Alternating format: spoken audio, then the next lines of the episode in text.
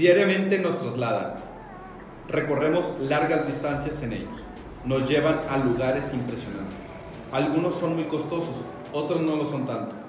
No me imagino cómo sería el mundo actual si no los tuviéramos.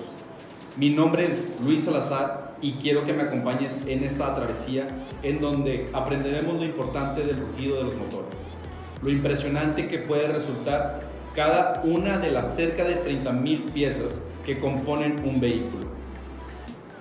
Acompáñame a este primer viaje en donde aprenderemos abriendo nuestros horizontes y sentidos en este podcast que llamamos Amantes de los Autos. Bienvenidos amantes de los autos, mi nombre es Luis Salazar y estás en mi podcast.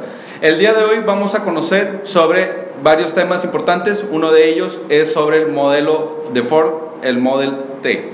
Déjame te platico, eh, vamos a platicar un poquito ¿no? de, de, esto. De, a mí me pareció muy interesante eh, platicarles y que estuvieran enterados que, que Ford sacó, fue el primer, la primer marca automotriz y a mí se me hizo un cuate impresionante en este, en este tema de, de, de este mundo de automotriz, Ajá. que es el pionero en hacer los vehículos en, en ¿cómo se llaman? En cadena. En cadena, exactamente. En, en, cadena. Y fíjate Luis, algo muy importante que, que estaba yo leyendo, digo, yo no sé mucho de autos, pero eh, vi que Henry Ford utilizó un lugar en donde hacían fusiles para crear los primeros vehículos en cadena, ¿no?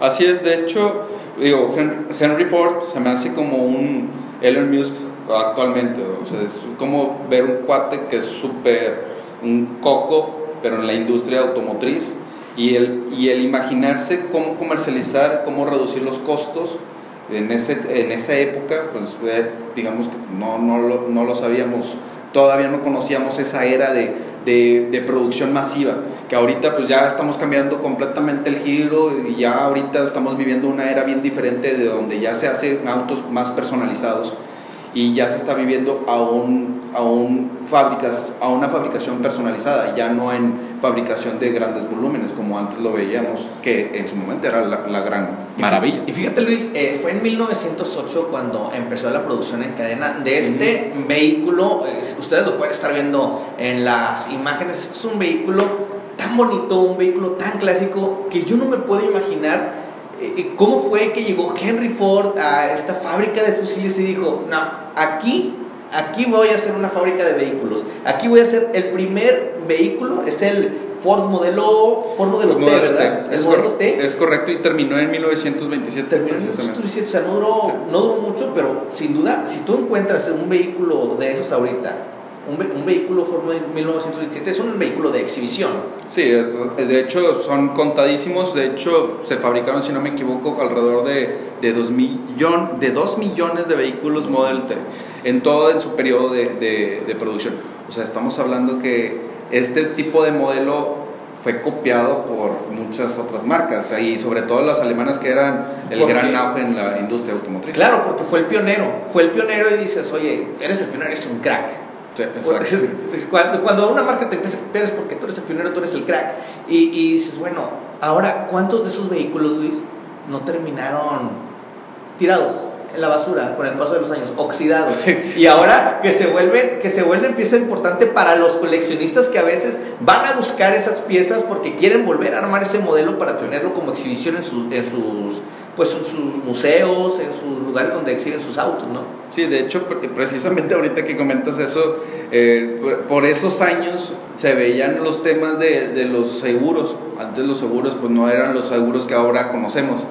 O sea, imagínate, pues era pues, chatarra, ¿no? O sea, ahorita nada que ver al, al, al concepto de, de, bueno, aquí le reparamos su auto, ¿no? O sea, estamos hablando de que pues alguien hacía el esfuerzo de comprar un vehículo de ese tipo y, y, pues no te imaginas los accidentes que se podían producir y pues no es la misma tecnología de seguridad que la que estamos viviendo actualmente, ¿verdad? Luis, sácame de una duda, ¿este, este vehículo eh, funcionaba a vapor, a gasolina? Este es de gasolina, 100% de gasolina. Pero primero había, había creado unos vehículos a vapor, ¿no? Eh, sí se crearon vehículos de vapor, el, también tenían conceptos de autos eléctricos, o sea, existieron mucho tipo de, de, de de industria, de cómo, de cómo inyectar gasolina, cómo movilizar estos vehículos. Eh, pero fue, precisamente los alemanes, o más bien entre los ingleses y alemanes, que fueron los que desarrollaron los primeros motores de combustión. O sea, me estás diciendo que hace más de 100 años, hace más de 100 años ya estaban pensando en la tecnología de, de eléctrica. Sí, ya, sí, eso ya está, pero eh, eso está, digo, lo podemos dejar igual para ahorita la, la siguiente nota que se me figura mucho a lo que están pasando en la, en la que vamos a hablar ahorita. Claro que sí, porque, porque fíjate Luis que yo te quiero platicar acerca del el BMW. Fíjate que el BMW se ha caracterizado a lo largo de los años por crear vehículos perfectos con una fácil dirección de manejo. Mercedes-Benz por llevar automóviles muy elegantes y lujosos a un nivel muy alto y Audi representa lujo, tecnología pero a Volvo se le conoce desde hace décadas por ser los autos de lujo más seguros y probablemente la marca con mayor nivel de seguridad y protección para sus ocupantes ante cualquier situación de riesgo. Hay algo bien, bien padre, bien interesante, y es que en Europa, precisamente en Suecia, ahí innovaron en muchos aspectos de seguridad, esto por la eficacia para reducir daños y salvar la vida de las personas en un accidente, pues los coches tal vez eh, sufran un poco por la resistencia de sus máquinas, pero eh, los suecos han trabajado en, maneras, en maneras innovadoras de reducir accidentes, el riesgo para una persona en, un fuerte impacto, Luis, para que, ¿sabes que Si se va a destrozar el vehículo, que se destroce el vehículo, no importa, pero que salvaguarde la vida de los ocupantes, tanto el piloto, el piloto y las personas que van atrás. Y esto desde 1972. Sí, de hecho, digo, hay un dato que, que me parece muy interesante y me gusta que, que la gente conozca, porque nosotros cuando compramos un vehículo desconocemos estos temas y, pues nada más nos dejamos llevar por lo que nos dice el vendedor, ¿no?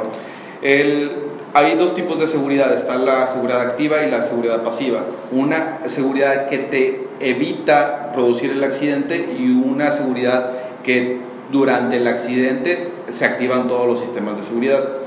Precisamente, digo, son datos que nos pueden servir en la, en la futura compra que me gustaría mencionar y, y, ahorita que, que mencionas de Suecia, precisamente son uno de los más altos en, en seguridad, en los estándares de seguridad. Está la Eurocamp, que es la que famosísima, que se conoce que por sus altos niveles de estándares de seguridad a comparación a la Latin Cup que ya conocemos.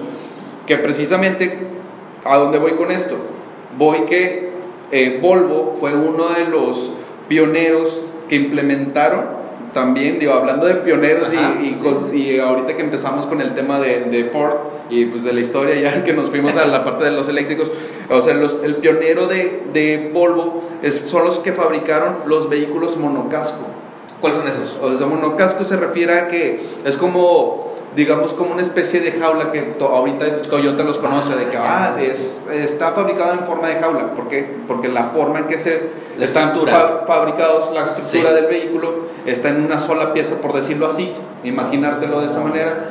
Y cuando sufre un accidente o golpea hacia un, un costado, se distribuye todo lo que es el, el, el golpe. O sea, se distribuye la tensión del, del, del, del accidente o del golpe.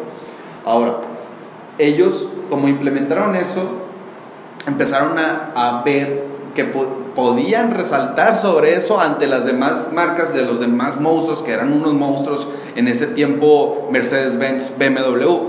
Audi apenas estaba por conocer. Y en esos, en esos tiempos lo que era Volvo apenas estaba dándole guerra a estas grandes marcas y no nada más en, en, ese tipo de cosas, sino que también empezaron a incursionar con lo que son las, los primeros eh, vehículos con segmento premium o eh, con materiales premium y combinado con su alta seguridad. Fíjate, yo, yo te quiero preguntar algo. Para ti, ¿cuál es el vehículo que tú conoces que sea el más seguro en caso de sufrir un accidente? Que digas, ¿sabes qué? Este vehículo me va a proteger. Fíjate que es una buena pregunta y el, siempre se ha conocido que Volvo es muy bueno, tanto en seguridad activa como pasiva. es muy buena marca en, en su seguridad. Obviamente eh, estamos hablando a nivel mundial. El, eh, obviamente esto no nada más se puede calificar, ah, voy a escoger a ojos cerrados pues el, el auto de, alta seguridad, sino hay que ver otros factores. Pero si me preguntas solamente por seguridad, sí Volvo se podría, lo podría declarar que sí es uno de los altos estándares de seguridad. Fíjate Luis, que me gustaría platicarte, eh, el Sonic es un vehículo de... De Chevrolet. De Chevrolet. Mira, te voy a explicar un poquito en base a mi experiencia. Eh, cuando yo trabajaba de noche eh, en las coberturas policíacas, vaya, en accidentes, nos tocó ver muchísimos eh, percances de vehículos, personas que iban a exceso de velocidad, derrapaban, se estrellaban contra un muro, chocaban contra otros vehículos. Y algo que, que platicaba con, con, mis compañeros, tanto rescatistas y paramédicos, incluso personal de, de, auxilio, nos llamaba mucho la atención que cuando era un vehículo Sonic, y, no me está pagando Sonic. Es, un vehículo Sonic, las, eh, las personas generalmente salen ilesas. El vehículo podría quedar aplastado. Era muy fácil de abrir con las quijadas de la vida de los paramédicos, pero muy resistente y muy protector a las personas que, que iban en su interior. ¿eh? Ahora, el más inseguro que, que, a, que a mí me tocó ver es el Zuru. Sí, de hecho. El más inseguro. Precisamente está en una de las calificaciones más bajas. De hecho, fíjate que hay países, tú lo debes saber mejor que yo, que los que ni siquiera está, ¿eh? No existe ese vehículo. No, exactamente por lo mismo que por ahí vas, o sea, vas por, por, por el buen camino. O sea, está, no está disponible para poderlo vender. Claro. Comercializarlo porque no cumple con las normas suficientes. O sea, vemos eh, cosas, por ejemplo, tan sencillas que nos parecen tan absurdas, como, va a salir un poquito del tema de la seguridad, pero por ejemplo, eh, conocemos el, famoso botón de Start Stop. El Start Stop es un botón que te ayuda para desactivar y que todo el mundo, bueno, puedo decir todo el mundo en todo México, le, lo tienen ubicado como es un, es un botón que te ayuda a no contaminar, eh, perdón, a que no consuma más combustible. O sea, que eso te va, ese te va a ayudar para que no contamines, digo, no, no consumas tanto combustible. Luis, me acabo de acordar de algo. Bueno, si quieres, termina, termina, termina, termina. y ese botón lo, lo, activas y pues te eh, lo, o sea, no te consume tanto, ¿verdad? Pero por ejemplo, eso no es del todo cierto. O sea, el, verdadero motivo son por las políticas que cumple en Europa y ese botón se usa nada más para los vehículos que se fabrican en Europa para, para no contaminar el medio ambiente. O sea, son temas por, por ambientales, no por temas de que, oye, me gasto o no me gasto gasolina. Traigo un tema aquí, traigo un tema aquí en la punta de la lengua que, que, que ah, échalo, échalo. Quiero, quiero aventarlo. Escúpelo. oye, hace un tiempo, eh, uno de los más poderosos de México. Eh, ¿Puedo decir el nombre? El del empresario. Guillermo Salinas Pliego. Ah, no, no lo digas. fíjate que Guillermo Salinas Pliego, dueño de, de muchas marcas reconocidas, TV Azteca, Electra, muchas marcas, sacó unos vehículos que fueron fabricados, no recuerdo el país, no sé si Indonesia, un vehículo, ¿no? Creo que el nombre era FAW. Ah, los FAW, sí, sí, sí, son, si no me equivoco, son coreanos. Igual ahorita lo checamos. No. Andrés nos ayuda. Oye, sí, que por cierto, en la cámara está Andrés, el, el buen Andrés, que está apoyándonos y él sabe un chorro de datos, ¿eh? Bueno, eh, Andrés, fíjate que Andrés, ah, este, coreano chino, no sé si bueno, cuál es la. Fabrican los vehículos y se metió en una bronca muy grande porque venían muchos vehículos en la embarcación justamente a México y cuando llegan a México no cumplieron con las normas estos vehículos y los regresaron. Los regresaron. Muy pocos vehículos. No, no, no, sí, ya, ya, no me acordaba de eso. Pero ese fue en el año de. de sí, hace, estoy hablando de hace 6 años, 7 años. Eh, Guillermo Señor Pliego, el dueño de Tegasteca Electra, este, él, él hizo los, los vehículos bueno, él no, los importó, él los hizo, los importó, ¿no? Con su marca porque pretendía vender ese tipo de vehículos aquí en, México. Eran los vehículos muy austeros, te voy a decir, yo viajé al estado de Guerrero y te puedo decir que el único vehículo que encontré eh, era de un, trabajador de TV Azteca eh, en Guerrero. Estaba austerísimo. Eh, es como si te subieras a un Datsun a un Datsun. No, no, hay que defender tampoco, pero. No, no, no. Vaya, este, me refiero por la estructura muy cuadrada, ¿sabes? Las, los cortes, las líneas, los cortes. Es como si tú subieras a un Datsun. Y él me lo, y él me lo platicó, me dijo, estos vehículos no, no pudieron entrar porque me platicó la historia. Sí, de hecho hay un cuate que, que habla de autos ahí en, en YouTube uno muy bueno que se llama Luis Salazar, no, no es cierto, es uno muy bueno es, y eh, es primo, no, no es cierto, no es primo, pero creo que es Gabo Salazar, si no me equivoco, que habla precisamente de, de ese vehículo y, y habla de varios temas que es falta de, pues, de, de amor al arte, ¿no? O sea, como así, eso el, muchos le echan al Suru, pero pues el Suru también es un muy buen auto, por decirlo así. Muy correlón. correlón, aguantador. No te, deja, el no te deja tirada en ningún lado. Exacto, o sea, y podemos encontrar un mil de palabras que, que, vas a hablar bien del Suru, como por ejemplo el famoso bochito, también eh, cosas bastante buenas. Que en la, en la producción eh, sí les menosprecian, como estuvo muy famoso del Mazda 2. Claro, el Mazda 2 sacaron que, que te venden literalmente la, la defensa o la, el alma de, de acero. Sí. En la defensa, ves el plástico de la defensa y al momento de quitar la defensa, de hecho hay un video muy viral, que quitan la ah, defensa de plástico y, y, no está el alma de acero. Sí, que es como... Pues que eso es lo que te protege. Sí, claro. O sea, eso es lo que te va a hacer al final del día la, la protección completa de, de, de, tus ocupantes traseros.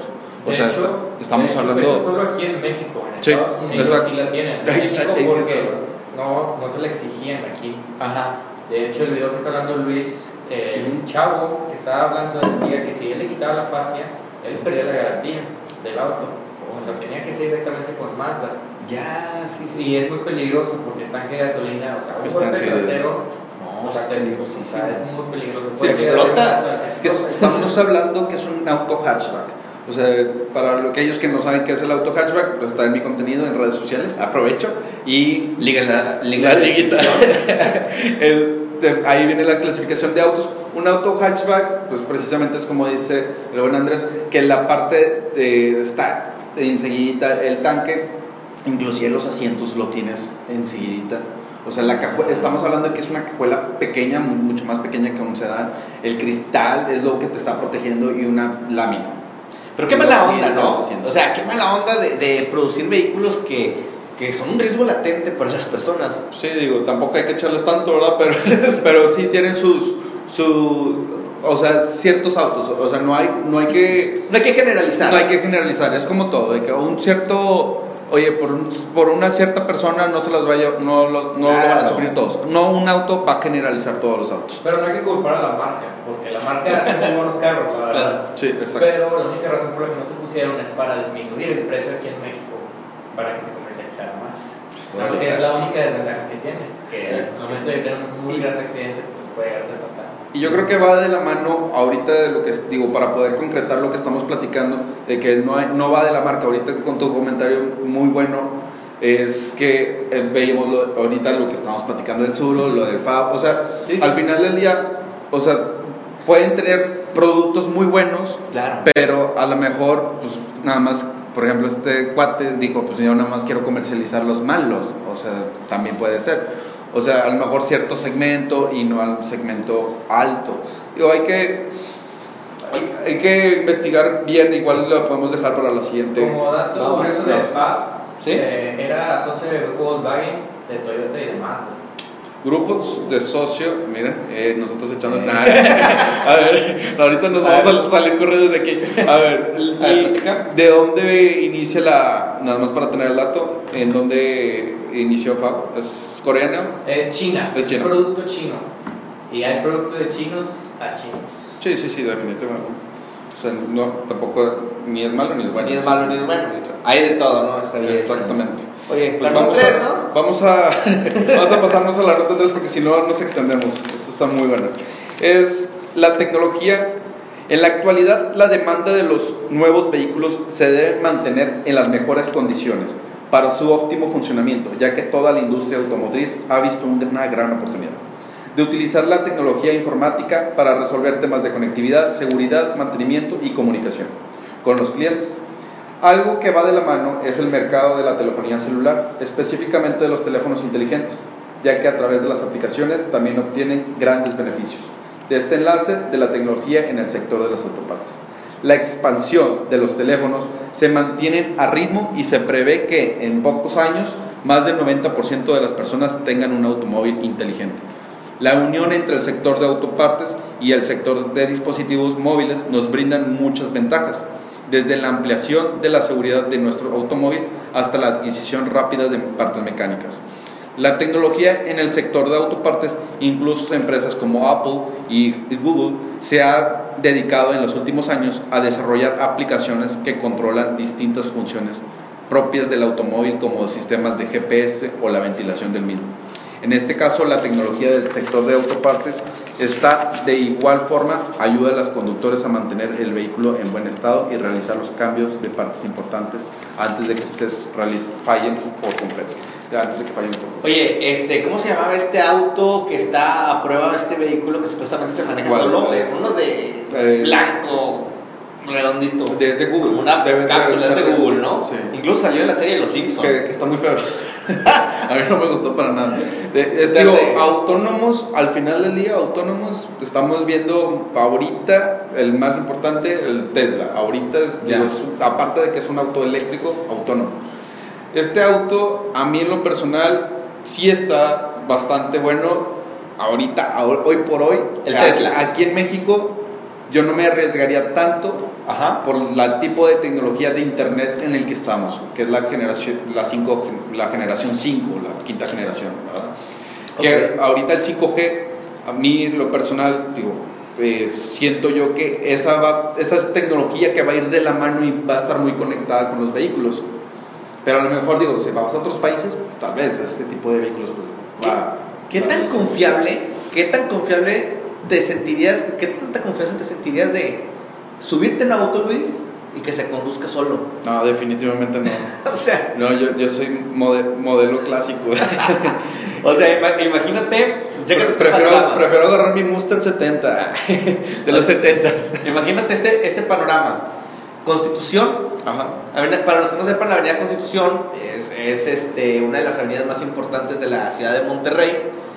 Constitución a las 9 de la mañana, trafical, y unos van muy recio, rebasando unos a otros porque quieren llegar rápido al trabajo. Sí, sí, sí. Y tú vas tranquilamente en tu, vehículo, tu inteligente, leyendo el periódico. ¿Qué va a pasar? Mandando correos. Mandando O correos. dormido, como el que pasó Oye. ayer, el de este cuate de Estados Unidos. ¿Quién? Que el cuate, si no me equivoco, ahorita lo investigamos, te vamos a dejar otra tarea, Andrés. Es que falleció el cuate porque dejó el cuate, lo dejó en modo, modo autónomo. El güey se quedó dormido y chocó contra un tráiler. Un tráiler le chocó, lo cerró, si no Ok, ahí les va la, ahí les va la Ah, nota. ya, me ya- ya te acordaste. Pero me acuerdo cuando vi la nota, decía, o sea, el carro, todo el techo del carro quedó despedazado. Haz de cuenta que Tesla tiene un chorro de sensores por todos lados de los carros. El Tesla Autopilot no pudo detectar el camión porque detectó la parte. Vaya, cuando ya estaba muy cerca, el camión estaba cruzando la carretera, Ajá. la- estaba el tráiler, vaya, sino que está un poquito levantado. Vaya, la parte de abajo del tráiler donde puede pasar literalmente como el rápido si fuera un carro ahí. Es por eso que el Tesla, como no detectaba nada, no se frenó, entonces el chavo murió decapitado. Sí, o sea, o sea, ¿qué confianza le tienes? Digo, al No, final del día, Definitivamente no. tú eres el que pues, estás percibiendo, ¿no? La realidad. O sea, es como, Sí, te voy a poner porque- un ejemplo bien sencillo, bien básico, y lo- se los pongo a, a ejemplo a toda la gente que conozco. O sea, la cámara de reversa, ves la cámara de reversa y ves una puerta de vidrio. O sea, la Ok. cámara detecta el vidrio, pero pues tú le vas a dar, ¿por qué? Pues porque es transparente la puerta de vidrio, ¿no? O sea, al final del día nos tratamos de confiar de la tecnología, pero pues al final del día pues el que hay que estar viendo las dimensiones generales, no nada más ¿tiene lo que alguna- te aparece en la pantalla. ¿Tiene alguna manera de que esos vehículos eh, puedas reaccionar y puedas controlarlos o, o seguían solamente? Sí, no, definitivamente ahí es puedes controlar, o sea, es, Ok. pues, sí puedes controlarlo, nada más que pues, el cuate estaba... De hecho, o sea, eh, por seguridad Tesla, cuando activas el modo autopilot, Ujú. el autopilot te dice que cada, cada cierto tiempo te pide que pongas, tú pongas las manos en el volante para, detec- para que detecte que todavía sigues consciente, vaya, que no dejaste así el carro manejar solo. A lo mejor se amarró las manos el cuate. De hecho, se han muchas ocasiones de que Tesla ha, ha- vaya, ha evitado muchos choques muy graves. Vaya, muy, vaya, lo pueden ver en videos de YouTube. O sea, han evitado, o sea, aunque un ciervo se cruce la calle y el, y el autopilot se frena automáticamente. O sea, sí es muy bueno. Bien, viene a mi mente. eh, Pero como todas ¿De las cosas, Yo creo que ya te estás acordando de lo mismo Sí, que yo. pero como todas las cosas buenas tienen cosas malas y son sus defectos, como por ejemplo el accidente del trailer de Chavo que murió. sí, Sí, no, digo, horrible. Pero digo, son muchas variables que uno, vaya, como los ingenieros de Tesla, no toman en cuenta realmente. No, y, y es que deja tú que no les tomen en cuenta. Digo, sí y no. O sea, ¿y por qué voy con este comentario? Es porque son adaptaciones de tecnologías. Pero qué tal las probabilidades hubiera que pase eso. O sea, Exactamente. Y, pero al final del día son adaptaciones. Y, y es el costo. Al final del día, digo, esto es una vida. Pero, Claro. pero es el costo de las pruebas que se tienen que estar haciendo para a través de las adaptaciones de las tecnologías y lo hemos vivido y lo vamos a lo seguimos viviendo desde que se fabricaron los primeros vehículos que ahorita estábamos hablando de los seguros Claro. no medían qué es lo que se necesitaba para poder proteger un auto, en en- hablando de bienes materiales. Ahora estamos hablando de tecnologías, estamos hablando de vidas, como también en su momento, pero bueno, es la ir, la evolución a la perfección, por decirlo así, de la mejor manera de conducción de un sitio a otro. Oye, sí, y, ahorita que hablabas de los accidentes, sí estoy bien seguro que los tres pensamos lo mismo. Eh, hay, hay un video en internet, eh, no lo tengo de momento y, y ojalá lo podamos poner en pantalla, donde están, unas, están haciendo unas pruebas de un vehículo eh, y, y dicen, mira, este vehículo se detiene solo y no se detiene y atropella a la persona. Ah, sí, el hecho, nos acordamos de lo Nos mismo. acordamos todos del mismo, sí, Sí. atropella, no Sí, manches. sí, sí. Digo, nos parece chusco, pero no, no quisiera Sí. ser el cuate. Pero, pero sí, fue una presentación de Volvo precisamente. Ah, era una, ¿Era de Volvo? era una presentación de Volvo y fue, fue Una demostración a un cliente. se me hace que era el Le estaba sedán. demostrando, Sí. estaba demostrando al cliente que el carro se podía frenar solo. Lo que el vendedor no tenía en cuenta es que el carro no estaba equipado con esa función Sí. y se dejó llevar. Se dejó llevar. Y así hay muchas tecnologías que tal vez puedes encontrarte de que, oye, eh, te, por dejarte llevar por el asesoramiento, pues no muchas veces es lo que te dicen, porque pues, a veces una cosa es lo que te dicen, de lo, cómo lo entiendas y pues real- realmente la función. O sea, hay que hacer una buena investigación de cada una de las tecnologías porque van cambiando en diferentes marcas. Bueno, este. Y si son vehículos inteligentes, Luis, los vehículos inteligentes de, de los que estamos hablando serán como el celular. Lo podrás poner en modo avión y vuela. Creo que eso no... No me molestes, no voy a poner en modo De hecho, el Tesla Model 3. eh, No, no me digas esto. Eh, Te vuela. no, no, no, puedes cerrarlo con tu celular. Ah. pensé que lo ponías en modo avión. No, no nada más, eh, sino también el grupo Volkswagen ha sacado en sus marcas. Por ejemplo, Audi también ha tenido diferentes de que abrir y cerrar. Otras marcas que, por ejemplo, Chevrolet, que puedes prender el auto desde Sí, afuera. Eh, hay un montón que ahorita yo siento que cada vez la tecnología se ha estado eh, adaptando a la vida cotidiana que tenemos nosotros, o cualquier ser humano ahorita de este planeta, que estamos muy acostumbrados al celular.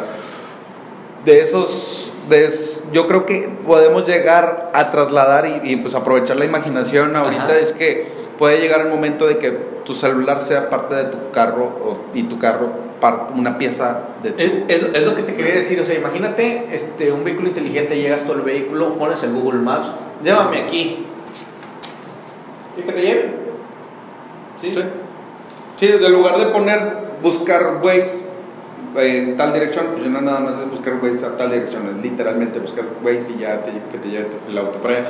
Pero realmente para llegar a esa tecnología, yo tal vez y a lo mejor le estaría confiando ya con la, eh, la red 5G. A mí en lo personal, por la transición de datos, sobre todo por ese tema, porque, porque es en los tiempos no me acuerdo el nombre que se usa eh, en Sí. informática, pero, pero esos son los tiempos que se lleva de, res- de recibir y enviar. Y subida, creo. Sí, sí, bueno, la parte técnica, sí, el tecnicismo, no, no lo tengo bien, bien ubicado, el, el LAN o algo así, que es el la recibir la información.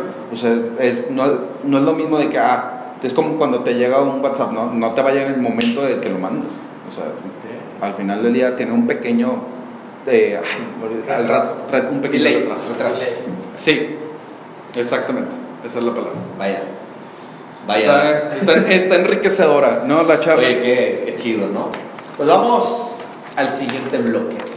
Siguiente bloque. ¿Cuál es? El bloque 3. Bloque 3. ¿De qué vamos a hablar Ya. En el bloque 3? Bueno, ese es de Oldsmobile. Es de 19 1897 al 2004. Ok, ¿qué pasó ahí?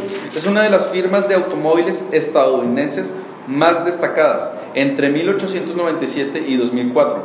Fabricó más de 30 35 millones de coches y cuando cesó su actividad era la marca automovilística más antigua del mundo. Junto a Daimler y Peugeot, en su antiguo catálogo se encuentran dos de los modelos más representativos de la historia y el espíritu de Estados Unidos.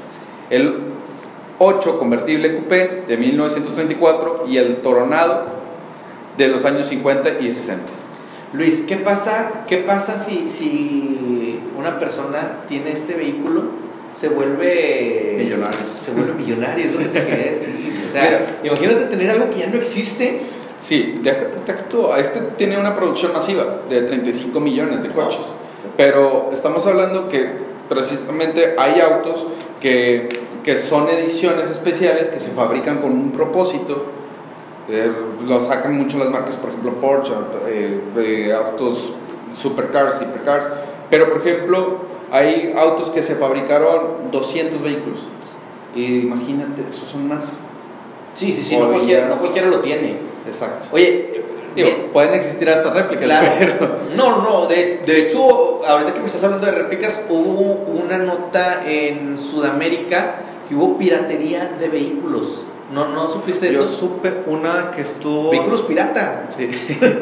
Yo supe uno de Argentina, si no me equivoco. Una, una de Sí. Argentina. Que en Argentina era, bueno, señor, padre e hijo, o sea, era negocio familiar.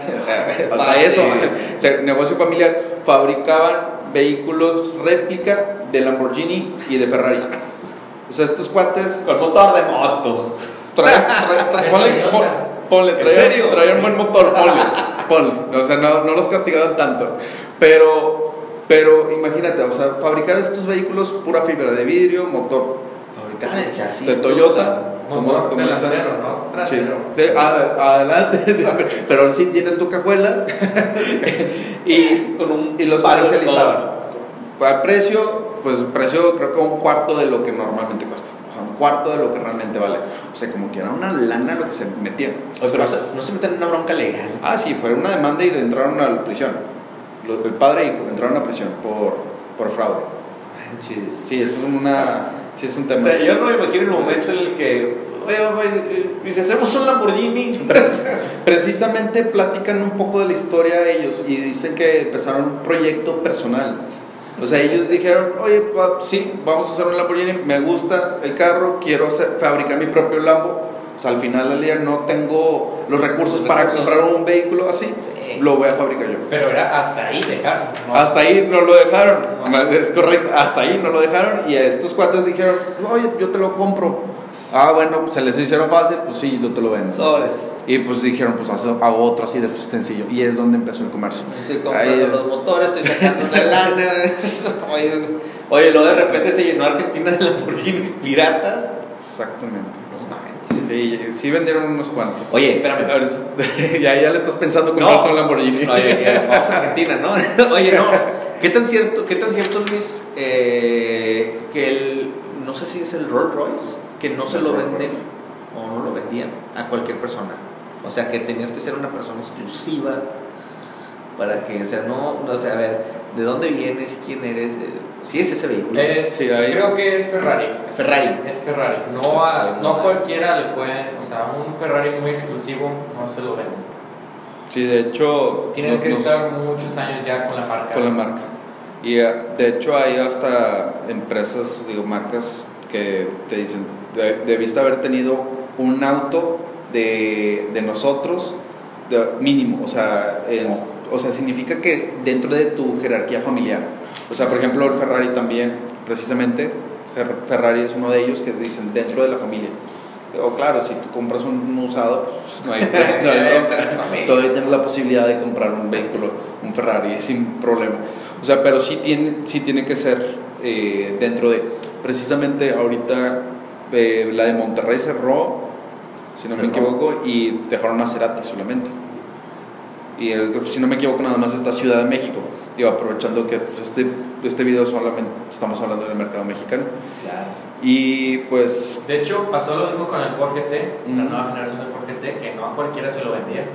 Tenías que, había como, no me acuerdo cuánto fue su producción, pero tú tenías que, alguien, alguien mandar una carta para ver si, vaya, si lo podían comprar A y ver, decían si, que no. a ver si eres digno.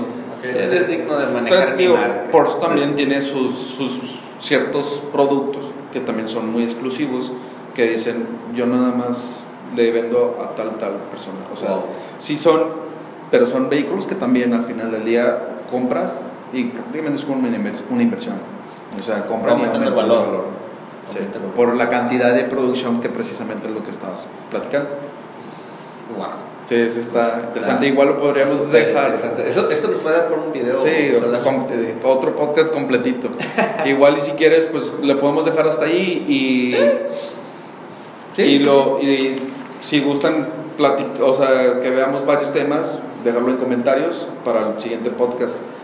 Es- no sé si Y muy importante, las redes sociales de este canal están apareciendo aquí, abajo de nosotros. Están las redes sociales. Recuerden suscribirse, Luis. Sí, en mis redes sociales, ya sea en Instagram, también mi canal YouTube, denle clic en la campanita y suscríbanse, no olviden suscribirse.